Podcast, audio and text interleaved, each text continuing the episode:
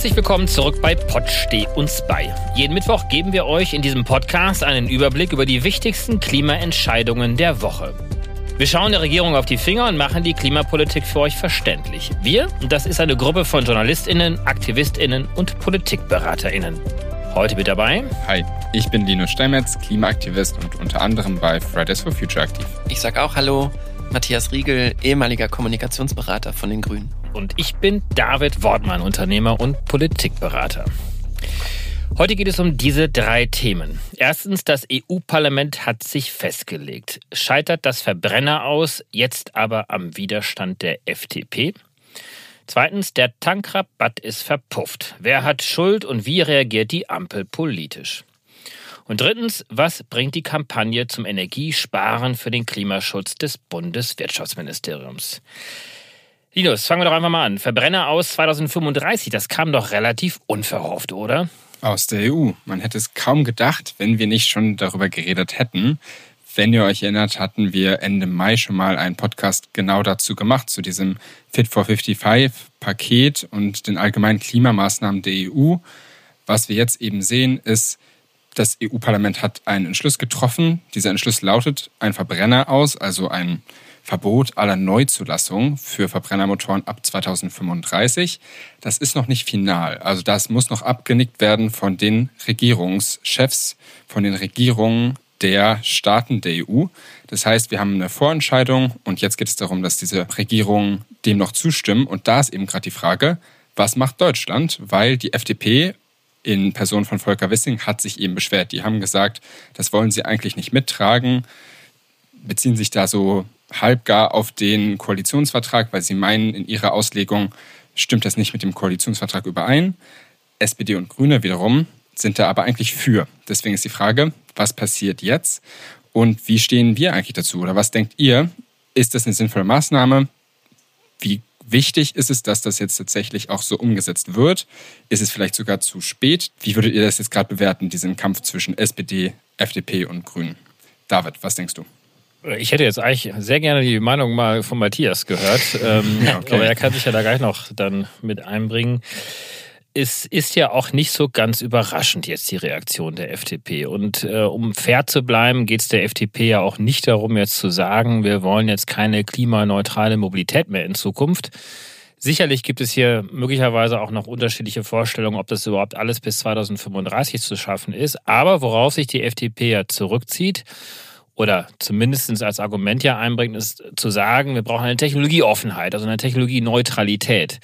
Die FDP argumentiert damit, dass ein Aus des Verbrennermotors natürlich auch bedeutet, dass sogenannte E-Fuels, also synthetische Kraftstoffe, die ja auch über einen Verbrennermotor genutzt werden können, damit dann auch nicht zum Tragen kommen. Also insofern mhm. ist es ja doch einigermaßen konsistent mit dem ja, ausverhandelten Klimakoalitionsvertrag oder Koalitionsvertrag dem Bereich Automobilität zumindest. Alle beziehen sich auf den Koalitionsvertrag. Ja, Nur ja. jeder aus seiner Perspektive. Ja. Das ist ja auch deren Job, ne? Der Ehevertrag. Für mich ist entscheidend, dass das, also erstens, die müssen das machen, ne? Du hast das Stichwort genannt, David, dass die Technologieoffenheit, das ist einfach ein zentraler Bestandteil des Freiheitsnarrativs von der FDP. Mhm. Wenn die jetzt anfangen, sozusagen an ihren Grundelementen, dass man dem Markt nicht zu viel vorschreiben darf, etc., zu rückeln, dann haben die politisch gesehen ein Problem als Partei insgesamt. Und sie haben die Hoheit über dieses Ressort und sie werden, solange sie es können, immer aufrechterhalten, dass es Alternativen geben muss. Und natürlich haben sie extreme Vorteile, weil die Infrastruktur eben nicht gegeben ist. Und nur weil wir das jetzt irgendwie toll finden, wenn man am Wochenende mal irgendwo hochfährt und auf der Autobahn sieht, dass es jetzt überall so eine oder fünf Ladestationen gibt, das ist halt nicht vergleichbar zu dem, was es braucht. Mhm. Also wenn ihr das mal vergleicht, wie viele Tankstellen man wann wo sieht, selbst auf dem kleinsten Kuhkaff, dann würde man eigentlich denken, okay, aber es ist doch kein Problem, das so umzulegen. Na, hahaha, ihr seht ja, wir kommen ja bestimmt nachher auch noch dazu, wie, wie der Kampf um Strom oder Elektrizität sowieso gerade ist. Und diese Infrastruktur baut sich eben nicht von heute auf morgen. Und du siehst auch da wieder, das hatten wir, ich weiß nicht, gefühlt in jeder Folge dieses Podcasts, wie viel verschlafen wurde. in den letzten Jahren dazu. Insofern kann ich für mich nur resümieren, es ist die Aufgabe der FDP, dort, ich würde es mal sagen, stumm zu machen. Mhm. Ihr habt von Kampf gesprochen. Ich glaube, da würde ich sagen, das ist wie eine Art Medienmache. Ich würde nochmal wiederholen wollen, das ist sozusagen deren Aufgabe, mhm. innerhalb dieser Regierungskoalition ihre Meinung zu vertreten. Von einem Kampf hätte ich jetzt an der Stelle nicht gesprochen. Aber am Ende muss ja abgestimmt werden. Also das finde ich ja schon noch wichtig, weil ja auch eigentlich so ein bisschen die Historie, wenn es um deutsche Entscheidungen geht auf EU-Ebene, dass am Ende die Koalitionsparteien sich nie einig sind und auch wenn es eigentlich eine gute Maßnahme ist, stimmt Deutschland dann neutral. Und das ist ja im Grunde genommen das Risiko, das hier besteht. Also das ist schon so, dass ähm, eigentlich mhm. viele Länder voranschreiten wollen, dass auch viele Länder sogar ambitionierter sind als die EU als Ganzes, aber dass eben es am Ende darauf hinausläuft, dass viele Staaten eben auch Nein stimmen könnten und dass es eigentlich die deutsche Stimme bräuchte. Deswegen ist es ja nicht nur medial. Ja, aber das scheint ja hier gar nicht so schlecht auszuschauen. Ne? Also ich habe mir ja, mal angeschaut, wie auch die Reaktion in anderen Ländern ist, EU-weit. Also ist jetzt zwar ein EU-Nicht-Land Norwegen, die wollen ja schon 2025 mhm. aussteigen aus dem äh, Verbrennermotor. Aber viele Länder wollen auch 2030 schon aussteigen. Irland, mhm. Island, äh, die Niederlande, Schweden, Slowenien. Also, wenn ich mir mal anschaue, Griechenland ist da auch relativ ambitioniert. Also, es muss nicht unbedingt sein, dass jetzt diese Verabredung, 2035 aus dem Verbrennermotor auszusteigen, jetzt an Deutschland scheitert. Es wäre natürlich jetzt richtig klasse, wenn es da auch erst nicht wieder diese sogenannte German Vote gäbe, also diese mhm. neutrale Positionierung der Bundesregierung immer dann, wenn sich die Koalitionspartner nicht einigen können. Bisschen Zeit ist ja jetzt auch noch. Also nach meinen Informationen müsste jetzt, glaube ich, Ende Juni, also in zwei, drei Wochen müssten dort dann die Entscheidungen dann auch dann gefällt werden von Seiten der Mitgliedstaaten. Aber es sieht gar nicht so schlecht aus. Die Frage ist natürlich nur, reicht denn überhaupt 2035? Also das klingt ja. natürlich für einige jetzt sehr ambitioniert, aber für andere, die sagen dann, ja, die genannten Länder, die ich gerade schon äh, erwähnt hatte, die wollen sehr viel früher aussteigen. Fridays for Future, Linus, ihr habt mhm. ja mit mhm. dem Wuppertal-Institut ja auch eine Studie gemacht. Da geht ihr ja auch davon aus, dass es sehr, sehr viel früher kommen muss, um dieses ja. 1,5 Grad Ziel zu schaffen. Ja. Also ich glaube, das ist so ein bisschen die Diskussion auch. Danke, David, für die Steilvorlage, weil genau das wollte ich auch sagen. Also im Grunde genommen ist es halt so, dass 2035 EU-weit auf jeden Fall ein Schritt in die richtige Richtung ist.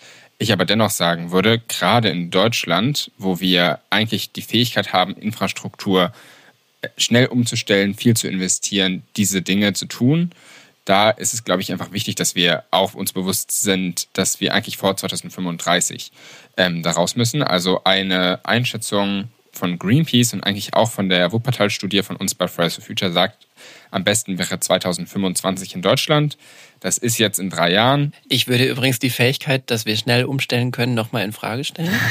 Weil dann ja. wäre das bereits passiert. Das will ich gleich wieder challengen, aber mach du erst mal.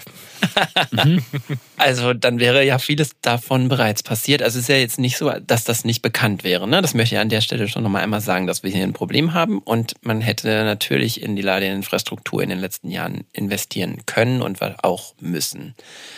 Ich möchte noch mal eine Sache für meine Theorie, dass es vor allem eine Markenerzählung ist, die da Konsistenz braucht, mhm. reinbringen. Nämlich, dass zum Beispiel, und das finde ich interessant, der so viel beschworene Markt äh, von der FDP selber sagt, also ja.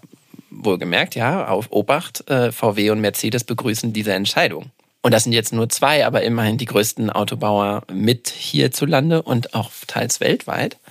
Und die sagen das natürlich mit der Einschränkung, dass sie im Prinzip diese Entscheidung begrüßen und dass sie auch in der Lage sind, dort, wo die Infrastruktur vorliegt, entsprechend zu liefern. Das gehört sozusagen alles mit zur Medaille, finde ich, wenn man sich das, oder zu diesem Spielfeld, das man sich angucken muss, dass sich das teils sowieso selbst überholt. Und wir sehen sehr viele Marken, die entweder sowieso schon voll elektrisch sind oder dann gänzlich umsteigen. Selbst BMW, die noch eine sehr starke Kampagne gegen dieses Verbrenner ausgefahren haben, noch Anfang diesen, diesen Jahres, mhm. steigen mit bestimmten Marken vollständig aus dem Verbrenner aus, noch vor 2030. Ja? Das heißt, in sich überholt sich das selbst. Umso wichtiger, dass die FDP trotzdem für ihr Klientel und eben, wie ich sagte, für ihre Erzählung der Offenheit und natürlich damit auch, und das kann man jetzt gut finden oder nicht, das ist nicht meine Meinung, aber ich finde es wichtig, das einmal zu sagen, Das ist deren Aufgabe. Es gibt nicht umsonst diese Bundesregierung von drei Parteien, die vertreten verschiedene Meinungen innerhalb der Gesellschaft. Und dass die Position von Grünen und FDP dagegen steht, das war schon vorher klar in dem Moment, wo es das Verkehrsministerium eben nicht auf grüner Seite gibt. Also ich, ich verstehe total deine Argumentationslinie, Matthias. Trotzdem kann man ja auch die These aufstellen, vielleicht ist der FDP ja noch gar nicht aufgefallen, dass der Markt es längst entschieden hat. Also zumindest jetzt in diesem Privat- Autobereich ist eigentlich klar, dass es eigentlich nichts effizienteres und günstigeres gibt als die Elektromobilität. Klammer auf, natürlich neben all den anderen Optionen, die wir auch noch ziehen müssen, ja, Carsharing, Ridesharing, öffentliche Verkehrsmittel und so weiter und so fort, Klammer zu. Trotzdem verstehe ich die Argumentation zu sagen, okay, wenn es der Markt auch entscheidet, und ich glaube, da bin ich auch relativ beruhigt in diesem Segment zumindest, dass das wirklich auch nicht mehr der Fall sein wird, dass großartig synthetische Treibstoffe hier eine Rolle spielen werden, dann kann man in der Tat natürlich auch sagen, gut, warum macht ihr ein Verbrennerverbot? Sagt doch einfach nur klimaneutrales äh, Fahren im Verkehrs- und Transportsektor bis 2035 reicht möglicherweise auch. Und du hast ja gerade zu Recht darauf hingewiesen, Matthias, dass es ja so viele Hersteller eigentlich schon gibt. Umso erstaunlicher finde ich es dann, dass die Verbandschefin, also des Verbandes der deutschen ja. Automobilindustrie, VDA, nämlich Hildegard Müller, gesagt hat, das kommt alles viel zu früh, wir schaffen das alles gar nicht, obwohl die mhm. eigenen Mitglieder schon selbst diese Beschlüsse schon längst beschlossen haben. Ja. Ja, wobei die natürlich auch für die Infrastruktur mitspricht, ne? Die stellt, also die spricht ja. nicht nur für die Hersteller, auch wenn das im Verein so heißt. Ja, aber ähm, wisst ihr was? Also das, da bin ich echt total technisch und zukunftsoptimistisch. Das schaffen wir doch. Das ist doch wirklich nur so eine kleine Box. Da ist so ein bisschen Elektronik drin. Ich habe mir selber neulich erst eine Elektroladesäule gebaut, die jetzt nicht super intelligent ist. Die hängt einfach nur an der Wand. Ja, die hat ein paar hundert Euro aus dem Baumarkt gekostet. Die wurde vom Elektriker dort installiert und äh, das muss doch wirklich sehr viel schneller gehen. Und wir haben doch bis 2035 wirklich noch 13 Jahre Zeit. Also mhm. wie schnell haben wir den Solarenergiebereich hoch hochgefahren, ja. Ja. Anfang der 2000er. Also das ist doch irgendwie zu machen. Es ist halt eine Gesamtaufgabe, ne? Du kannst das, ich finde das immer ganz cool, bei meinen Eltern im Münsterland gibt es so ein, die Straße runter, die wohnen im Industriegebiet, also das ist um sie, um das Haus drumherum entstanden, gibt es so einen Fertiggaragenhersteller, ne? Riesengroßes Geschäft, man kann sich kaum vorstellen, wie viele Fertiggaragen gebraucht werden. Äh, ich glaube, die verkaufen überhaupt gar keine mehr mit vorinstallierter Elektroladestation ohne vorinstallierte. Genau, also das ist jetzt mal in die Tüte gesprochen, aber mein Papa sagte mir mal, die verkaufen überhaupt keine mehr ohne. Und das ist nicht verifiziert, die Quelle, das wollte ich nur noch mal sagen. Aber ich finde das trotzdem spannend. Selbst wenn sie 20 Prozent ohne verkaufen, dann ist es schon ein Unterschied zu dem, was wir vorher hatten. Mhm. Und die Infrastruktur selbst baut sich halt. Das, ich bin da auch so optimistisch wie du. David und wollte nur diesen Aspekt mit reinbringen. Ob die FDP das jetzt weiß oder nicht, das ist mir fast egal, weil viele Deutsche stehen auf diese Stabilität und das Festhalten an, an Traditionen. Ja. Und das Auto ist so ein, das ist uns ja quasi innewohnend als äh, Freiheitserzählung, als ich weiß nicht was alles. Es ist ein Streitthema, wir kommen ja nachher noch zu anderen Aspekten von Mobilität und Auswirkungen dazu. Aber ich, für mich gilt ganz klar, wir müssen das schaffen. Und diese EU-Entscheidung ist ein notwendiger und erster Schritt mhm. hin zu einer Besserung. Absolut. Und wir müssen aber auch der Vollständigkeit halber festhalten, wenn es darum geht, ein Verbot auszusprechen bis 2035 des Verbrennermotors, dann ist das ja eigentlich nur für die neu zugelassenen Autos. Das heißt, theoretisch ja. können bis 2035 noch Autos in den Markt hineingeschoben werden. Möglicherweise gibt es auch so einen kurzfristigen Run auch, ja, weil einfach äh, schnell die Stückzahlen nochmal schnell hochgeschoben werden, bevor wirklich dann dieses Verbot kommt. Mhm. Bei den mhm. Glühbirnen haben wir es ja auch nicht anders gehabt. Da wurden ja auch nochmal ganz schnell Glühbirnen eingekauft. Ähm, so, und dann fahren diese Autos allerdings im Schnitt nochmal 15 Jahre. Und wenn sie dann nicht ja. mehr auf deutschen Autos fahren, dann werden sie irgendwo in den Zweitmarkt äh, nach Südamerika, Afrika oder sonst wohin exportiert. Das heißt, die haben dann teilweise noch ein Leben von 20, 30 Jahren. Das ist viel zu lang. Das heißt, wir brauchen eigentlich auch eine Regelung für den Flottenbestand. Ja, absolut. Also das ist, glaube ich, was wir auf jeden Fall nicht unterschätzen dürfen. Auch der gesamte Verkehrssektor, vielleicht noch zum Kontext, ist er einfach äh, immer noch ein riesiges Problem. Das ist der einzige Sektor, der bisher steigende Emissionswerte hatte und das eben auch nicht aus Zufall, sondern halt eben, weil große Autokonzerne sehr, sehr gut daran waren, über die letzten 30 Jahre Autos zu verkaufen. Und wir müssen halt im Grunde genommen jetzt so schnell wie möglich reagieren. Ich glaube tatsächlich, die Debatte, die noch geführt werden muss, ist, werden wir in Deutschland noch ambitionierter als der EU-Standard, auch weil Deutschland es sich leisten kann.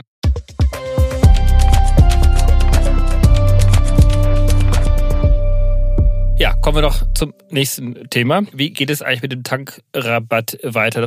Wir erinnern uns alle, dass äh, vor den Landtagswahlen in, im Saarland, in Nordrhein-Westfalen, Schleswig-Holstein, ja vor allen Dingen von der FDP, aber auch von der CDU sehr stark für einen Tankrabatt geworben worden ist, weil zu Beginn des Russland-Ukraine-Krieges die Preise an den Tankstellen stark gestiegen sind, um 30 Cent ungefähr. Dann hat man sich auf ein Paket geeinigt. Zusätzlich wurden dann natürlich noch die 9-Euro-Tickets und noch ein paar andere Themen mit reingeschmissen. Aber diese Spritpreisbremse, wie sie dann genannt worden ist, ist jetzt seit rund zwei Wochen da, seit dem 1. Juni. Und wir sehen, dass die Preise einfach nicht runtergehen. Und jetzt gibt es hier verschiedene unterschiedliche Einschätzungen. Die FDP, vor allem mit Christian Lindner, dem Finanzminister, der das Ganze ja auch äh, wirklich vorangepusht hat und auch nach wie vor auch trägt.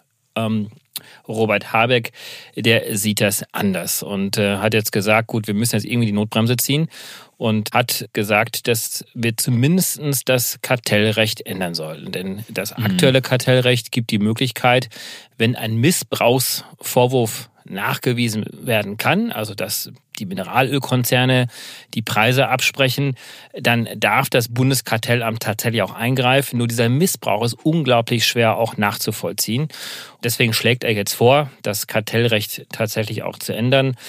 Eine richtige Notbremse ist es eigentlich nicht, denn wenn jetzt diese Änderung käme, dann kommt sie eigentlich äh, sehr viel später. Das heißt, es wirkt eigentlich jetzt nicht für die aktuelle Preissituation. Das hat aber Robert Habeck auch ganz offen und transparent kommuniziert.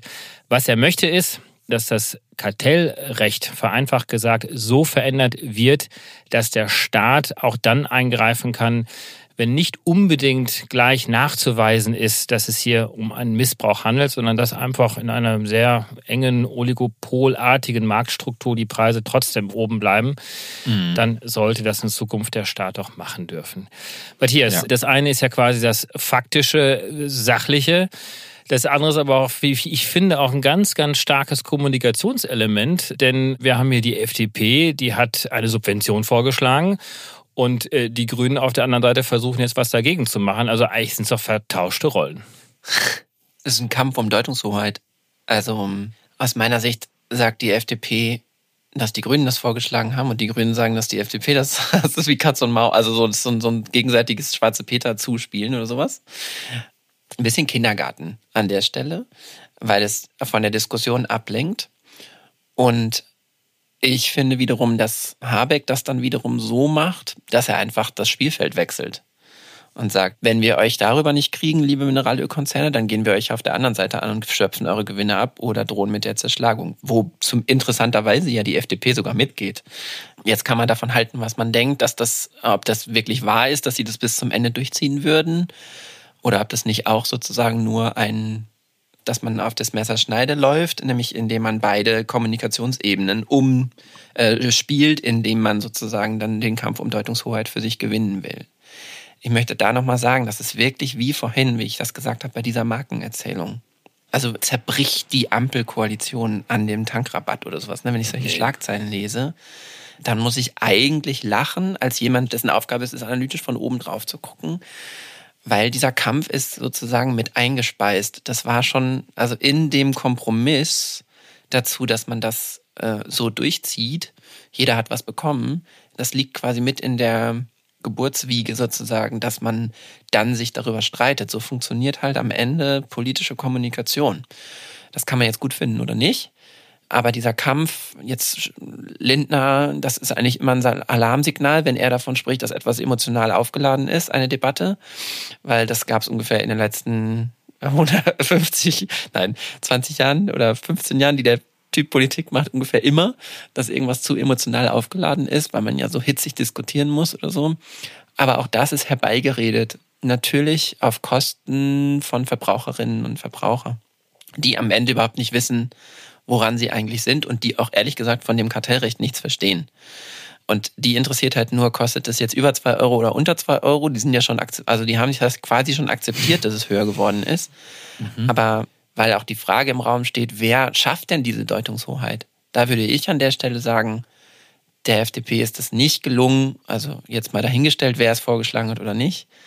Ich höre nur Nachrichten, ich lese nur Artikel, in denen es ihnen zugeschoben wird und es ihnen nicht gelingt, sich davon freizuschaufeln, ob sie das jetzt wollen oder nicht. Also ich finde es halt einfach total absurd. Wir müssen uns mal überlegen, diese Debatte wurde genau mit diesen Argumenten, die sich jetzt in der Realität ausspielen, geführt für zwei Monate. Das ist, war ein riesiges Spektakel.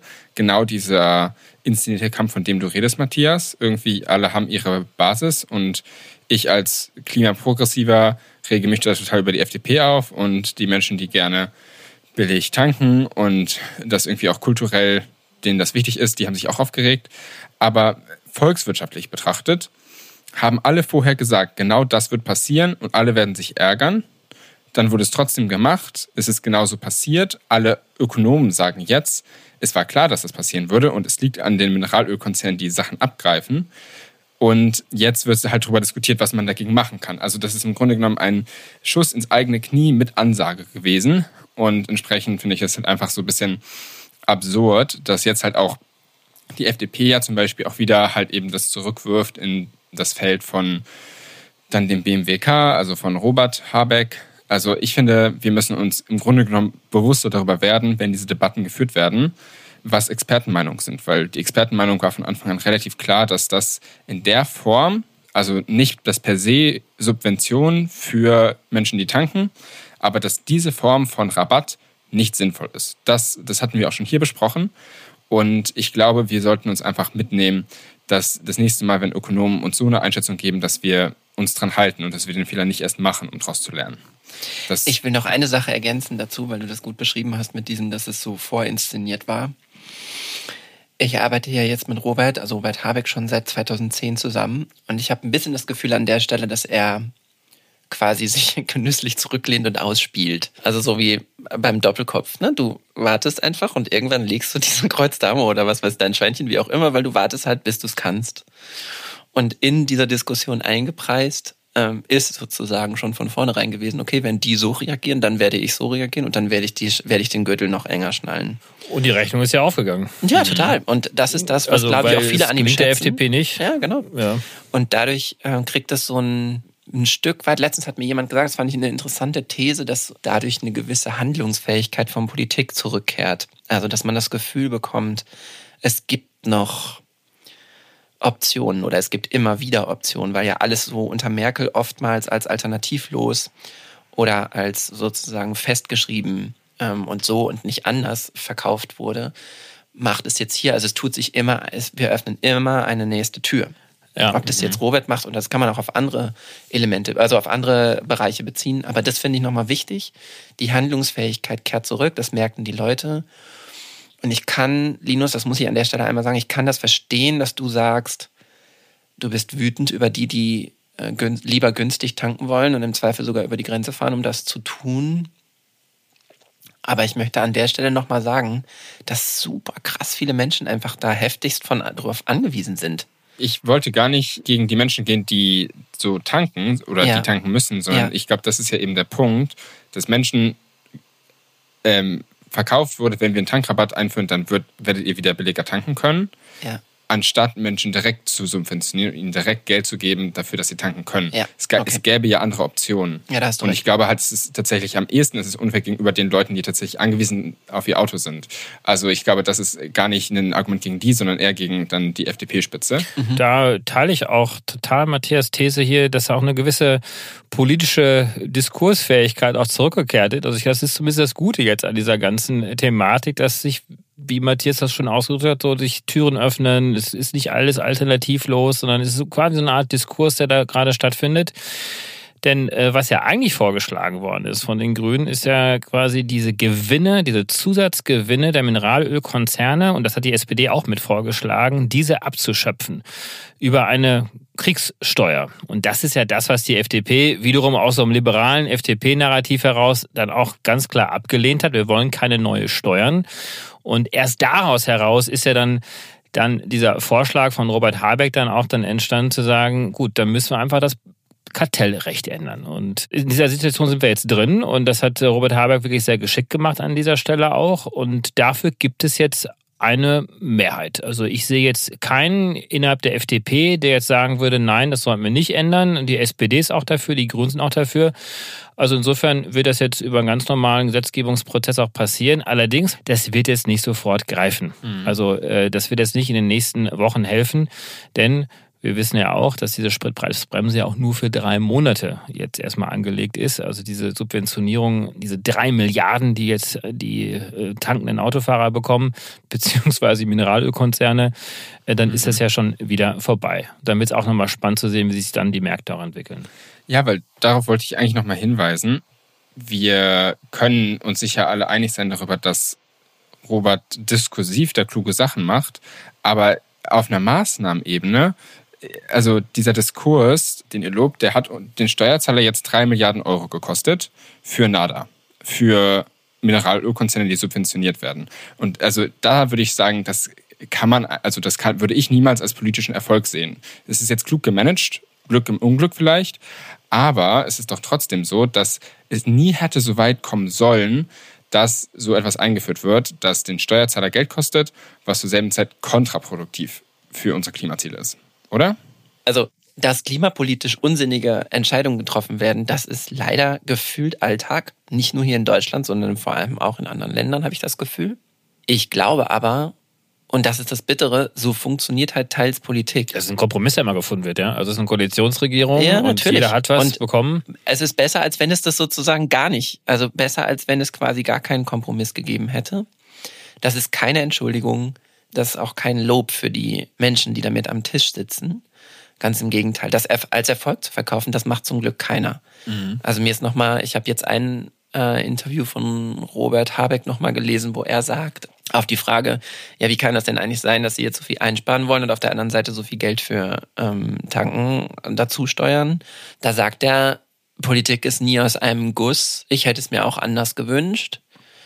Ich glaube, das ist wichtig zu verstehen, von den Mechanismen her, dass alle Seiten im Grunde genommen befriedigt werden mussten, so bitter mir das selbst über die Zunge kommt und gleichzeitig wir das Potenzial sehen, zum Beispiel ja. zur gleichen Zeit haben wir auch das 9-Euro-Ticket, von dem wir, und dann kann man an Pfingsten Dinge erlebt haben, die man will. Die SPD hat das Klimageld bekommen und so. Aber trotzdem, genau. ich finde, das sind, also es ist irgendwie klar, es ist eine Erklärung dafür und so passiert ja auch Politik. Das ist immer dieser Kompromiss. Der eine bekommt das eine, die anderen das andere und dann am Ende hat man dann halt dann so diesen Salat, wie man so schön sagt. Aber das kann auch nicht Maßstab von Politik sein. Also Linus hat ja, ja vorhin zu Recht nochmal darauf hingewiesen, wir müssen auf die Wissenschaft hören. Das haben wir ja versucht, ja auch in der Corona-Pandemie zu tun. Das müssen wir auch in der Klimakrise tun und auch auf die Wirtschaftswissenschaftler hören. Die haben ja alle durchweg durch die Bank gesagt, also das wird überhaupt nichts bringen. Die Realität zeigt es jetzt auch nochmal. Und ich finde, dann müssen die sich wirklich einfach mal tief in die Augen schauen und sagen, okay, scheiße gelaufen. Die können das Ganze ja auch wieder komplett einfach mal wieder zurückholen. Ja, Die können es einfach abschaffen. Die, die müssen es ja nicht halten jetzt die nächsten drei Monate. Die können ja sagen, gut, zwei Wochen haben wir das angeschaut, funktioniert nicht. Wir machen jetzt Schluss damit. So, das wäre das eine. Und jetzt haben wir natürlich auch noch einen Kanzler, der eigentlich über allen steht, der eine gewisse Richtlinienkompetenz hätte. Und äh, der könnte natürlich jetzt äh, die streitenden Ministerien zusammenholen und sagen, so, Leute, mhm. ist jetzt schief gelaufen. Jetzt lass uns mal das machen, was wir nämlich eigentlich im Koalitionsvertrag verabredet haben. A, die Klimaziele einzuhalten von Paris, 1,5 Grad. Und B, haben wir eigentlich einen Klimacheck für alle Gesetze verabredet. So, und hier ist eigentlich dieser Klimacheck ja, durchgefallen. Spritpreisbremse geht völlig kontraproduktiv daneben, weil also weder sind die Preise gesunken, noch werden wir damit jetzt auch Putin weniger Geld überweisen, um seinen Krieg zu finanzieren. Und die Leute fahren auch noch tüchtig weiter.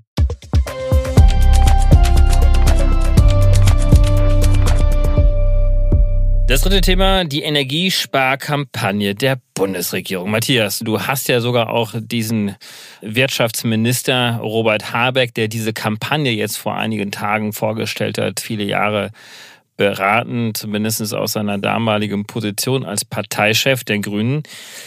Wie findest du denn diese Kampagne? Mhm. Also energiewechsel.de. Das wäre die äh, URL von dieser Kampagne. Und es geht darum, die 80 Millionen Menschen in Deutschland, so sagt das auch, lieber 80 Millionen und 80 Millionen für den Energiewechsel. Das ist so einen tollen Song. Das auch, ist sozusagen oder? die Tagline von der gesamten Kampagne. dass sie quasi die gesamte Gesellschaft ansprechen soll, Strom einzusparen. Wir haben hier oft über genau solche Awareness-Kampagnen, also aufmerksamkeitsmäßig darüber gesprochen, dass man die Menschen mit reinziehen muss. Ihr müsst euch das jetzt quasi so vorstellen, du gehst auf diese Webseite und dort werden Informationen letztlich gebündelt. Also du kannst dich durch bestimmte Bereiche klicken.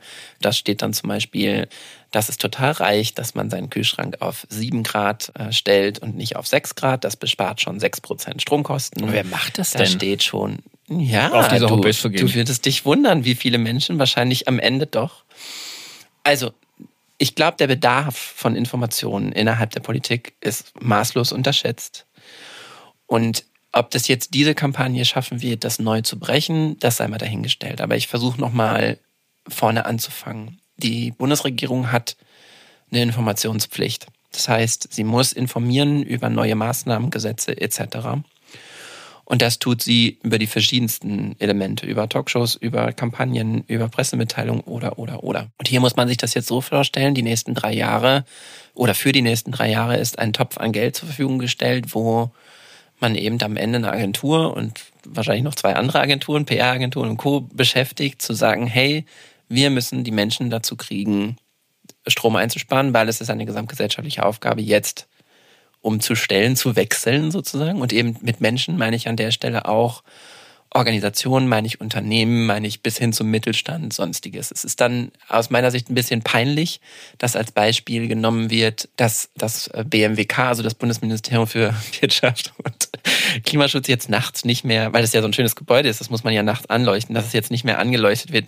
Das finde ich ein bisschen peinlich, dass so, das, also das würde ich ehrlich gesagt ei. nicht sagen. Aber der Stabschef von Robert Habeck, Robert Heinrich, hat nämlich witzigerweise getwittert, äh, er wusste gar nicht, dass das Bundeswirtschaftsministerium überhaupt eine Klimaanlage hatte, denn ihnen wird jetzt gesagt, dass sie erst ab 26 Grad erst angeschaltet werden darf. Aber genau. schwitzen tun die so oder so, mit oder ohne Klimaanlage.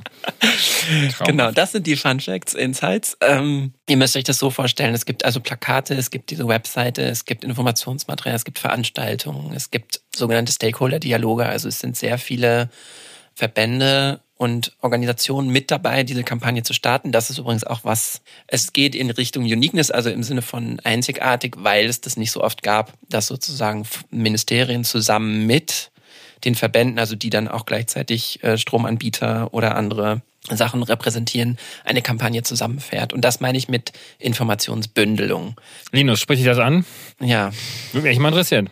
Ja, finde ich eigentlich eine spannende Frage, weil ich selber habe immer das Gefühl, das ist ja so ein bisschen vom Ästchen aufs Stöckchen. Ich glaube, so, so geht der Spruch. Also ich selber habe immer das Gefühl, ja, man tut seinen Teil, aber wenn wir uns anschauen, wie unsere Energieinfrastruktur gebaut ist, dann spricht mich als Aktivisten es eigentlich immer mehr an, auf die Straße zu gehen und sich zu überlegen, wie können wir grundlegendere Änderungen schaffen. Ich kann total verstehen, dass sie das jetzt gerade auch machen, weil sie wissen, für den Winter müssen wir jedes Prozent äh, Strom, das wir sparen können, sparen. Auch wenn es um Fragen geht wie dauerhafte Versorgung, auch wenn es um Wärme geht. Also all diese Sachen. Ich glaube trotzdem, am Ende des Tages wäre das jetzt nicht mein, meine Hauptpriorität als Minister. Und ich glaube, es ist auch nicht Roberts Hauptpriorität.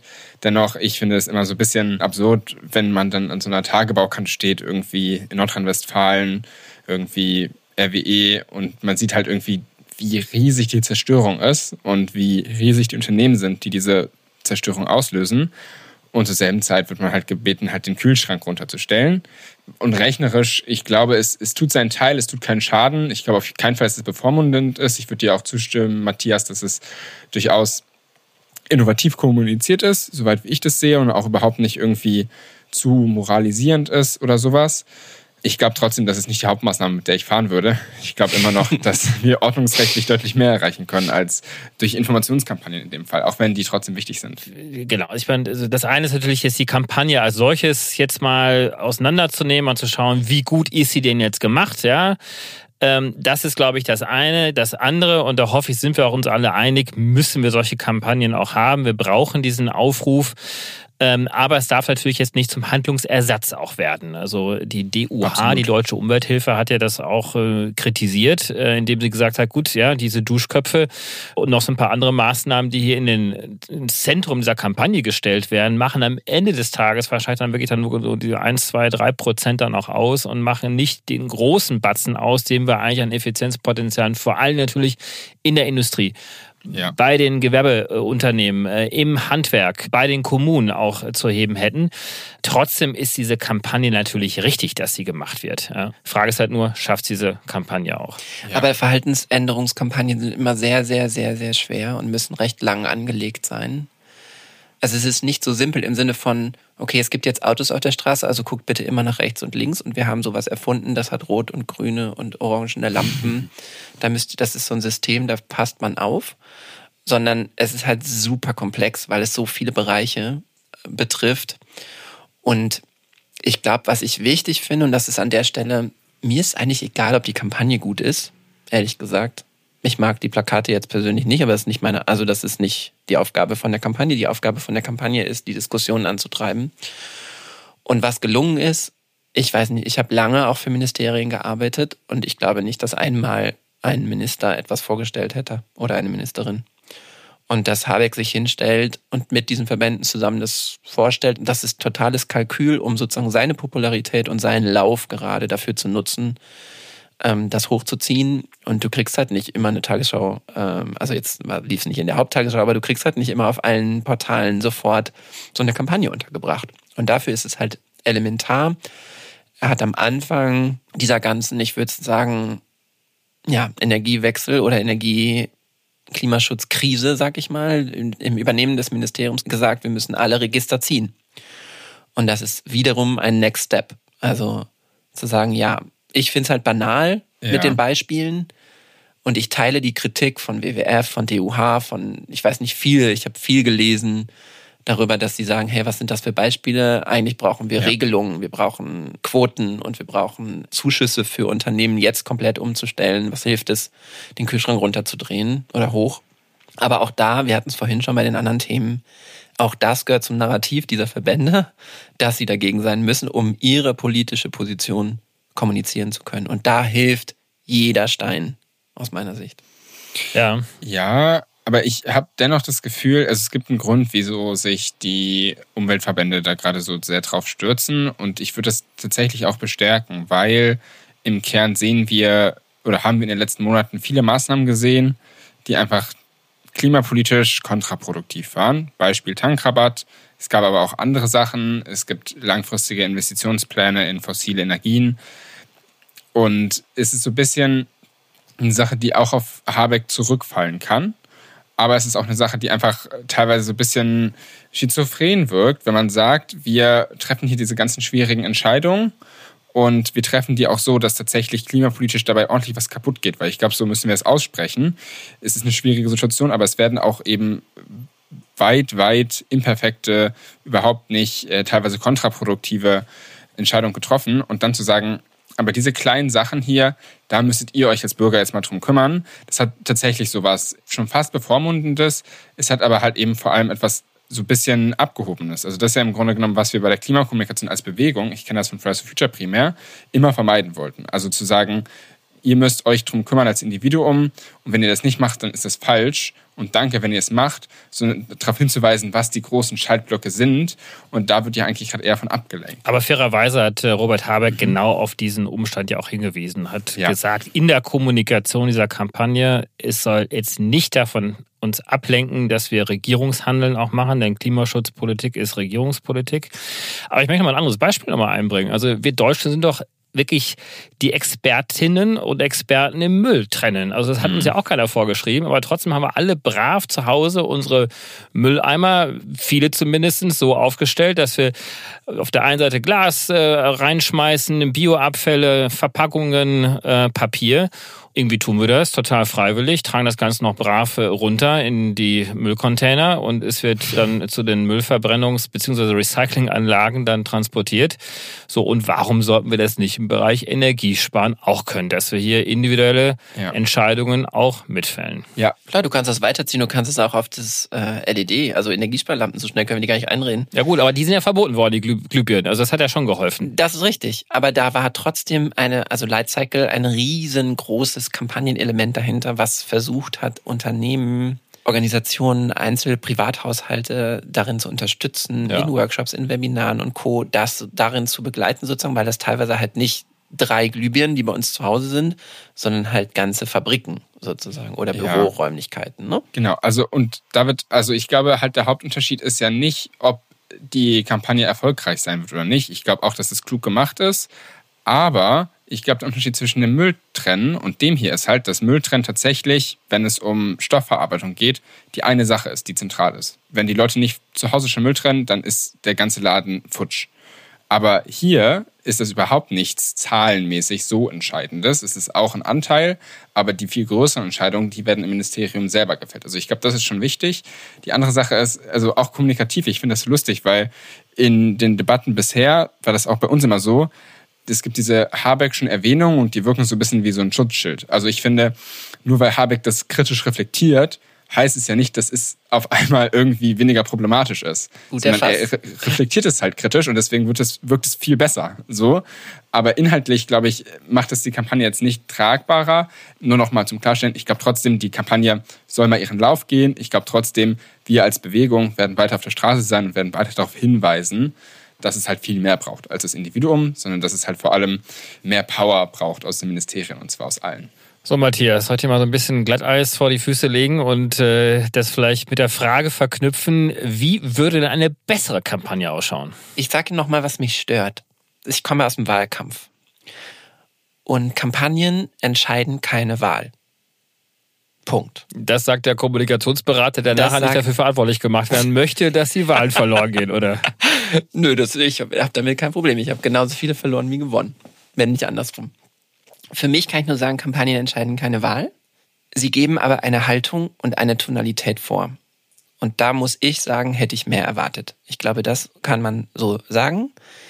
Das beziehe ich auf die Beispiele und das beziehe ich auf die Dringlichkeit. Ich kann aber, Klammer auf, aus Zielgruppenperspektive, Klammer zu, verstehen, warum es sozusagen so runtergekocht ist von den Beispielen und Co. Das hat daran kranken viele politische Kampagnen, eben weil die ganzen Verbände dahinter stecken.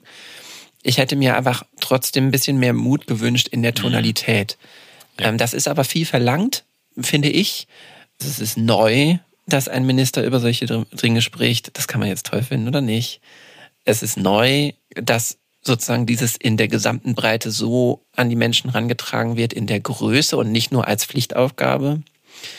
Und ich glaube, Luisa hat mal in einer der ersten Folgen gesagt, dass Fridays oftmals Botschaften an Zwölfjährigen oder 15-Jährigen testet, um zu gucken, ob sie wirklich ankommen und verstanden werden. Mhm. Und das ist jetzt ein hartes Urteil, aber ich glaube, dass das äh, hier auch zutrifft dass es sozusagen so runtergekocht ist in den Botschaften. Max Giesinger-Style, eine von 80 Millionen, also so äh, Pop-Schlager-Hits. Mhm. Äh, lieber 80 Millionen, jetzt dreht mal euren Kühlschrank äh, ein Grad höher. Kann funktionieren. Ich hätte mir ein bisschen, wenn man sich für positive Tonalität entscheidet, dann hätte ich mir vielleicht sogar noch ein bisschen Humor gewünscht. Also ein bisschen Überzeichnung. Ja. Weil sozusagen das dann auch wiederum die Dringlichkeit anders abgebildet hätte. Was wir zumindest festhalten können, ist, wir sind nicht die Zielgruppe dieser Kampagne, denn wir sparen hoffentlich schon ganz, ganz viel Energie ein und haben diesen Wechsel auch schon längst vollzogen. Das war's. Damit sind wir durch für diese Woche. Danke an euch beide, Matthias und Linus, und an die Redaktion natürlich wie immer für diese tollen Vorbereitungen. Und ich hoffe, auch euch draußen hat es sehr gut gefallen. Und wir bleiben natürlich weiter dran. Bis nächste Woche. Ciao. Macht's gut. Merci. Danke. Das war Pod Steh uns bei. Falls es euch gefallen hat, bitte abonniert uns auf Spotify, Apple, Amazon, Google oder überall sonst, wo ihr eure Podcasts hört. Neue Episoden gibt's immer Mittwoch morgens. Wenn ihr zu den Themen und Zahlen, die ihr heute hier gehört habt, noch etwas nachlesen wollt oder ein bisschen vertiefen wollt, dann guckt bitte in die Show Notes. Da stellen wir jede Woche für euch Artikel, Studien und weitere Quellen rein. Fragen, Anregungen, Lob und Kritik bitte an potsteh uns bei at studio-bummens.de. Pod steh uns bei ist eine Produktion von Studio Bummens und K2H. Produktion und Redaktion Kate Kubel, Nick Heubeck und Dimitrios Georgoulis. Executive Producer bei Studio Bummens, Tobias Baukage und bei K2H, Moritz Hohenfeld. Musik Simon Fronzek. Ton und Schnitt Mia Becker. Danke für die Inspiration an Lars Jessen und an John John, Tommy und Dan.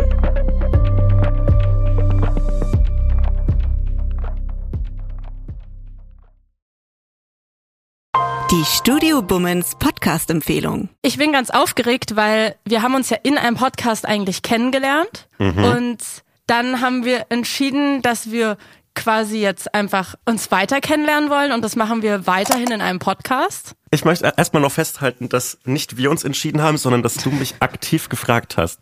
Und das ist so ein guter, ein guter Moment für mich, weil wenn alles schief geht, kann ich dir Vorwürfe machen, Salwa. Dass ich schuld bin, weil ich dich gefragt habe. Das Ja. wäre so ein Kla das ist wirklich klassischer Männermove. Am Ende bin ich schuld. Du, du hattest gar keine Chance gegen mich, richtig? Das ist das Wichtigste daran, dass man am Anfang Schuldzuweisungen äh, schon mal äh, Schon mal klärt, schon mal die. Fronten Ja. klärt. Ja, finde ich gut. Hallo und herzlich willkommen, finde ich die Podcast-Phrase. Das sagen die immer. Hä, was willst du denn sagen? Was willst du, Ich was, möchte was sagen, sagen wir? was- wir haben uns was noch gar nicht, Extravagantes. wir haben uns noch nichts überlegt, wie wir die Menschen, die hoffentlich das hören werden, wie wir die begrüßen. Förmlich, Handschlag, würde Hey, ich sagen. yo! Wenn wir in einem Raum aufzeichnen, können wir uns ja auch immer so abklatschen. Und dann ist quasi der Klatscher der Start für den Podcast. Wie findest du das? Wie fändest du, wie fändest du es, wenn man so, äh, wie so, wie so Studenten im Oh. ersten Semester so auf den Tisch klopft? Hey Leute, na? Nee, das ist komplett scheiße. Nee, das funktioniert irgendwie nicht. Kleiner Vorschlag, wie wär's mit Hallo? Hey Hotzo, ich freue mich sehr. Wir machen einen Podcast zusammen. Das Schwierige an einem Podcast ist es wie mit einem Hut, finde ich. Wenn du erst, den ersten Tag einen Hut trägst, ist es weird. Wenn du immer einen Hut trägst, ist es absolut okay. Zum Beispiel so Ray Garvey, der hat immer einen Hut auf und da wundert man sich auch nicht. Aber der erste Tag, an dem Ray Garvey einen Hut auf hatte, war weird. Ich bin dafür, dass wir in Zukunft mit Klopfen begrüßen und ab dem Moment, wo wir einen Podcast haben, auch einen Hut tragen. Es gibt, glaube ich, vier Millionen Einwohner Berlins und ich glaube, genauso viele Podcast-Ideen stehen an jedem Tag. Ja, und eine davon sitzt hier gerade. Warte, warte, einen Satz möchte ich noch haben. Salwa, und deshalb machen wir zusammen einen Podcast. Hotzo, ich freue mich drauf. Das wird gut.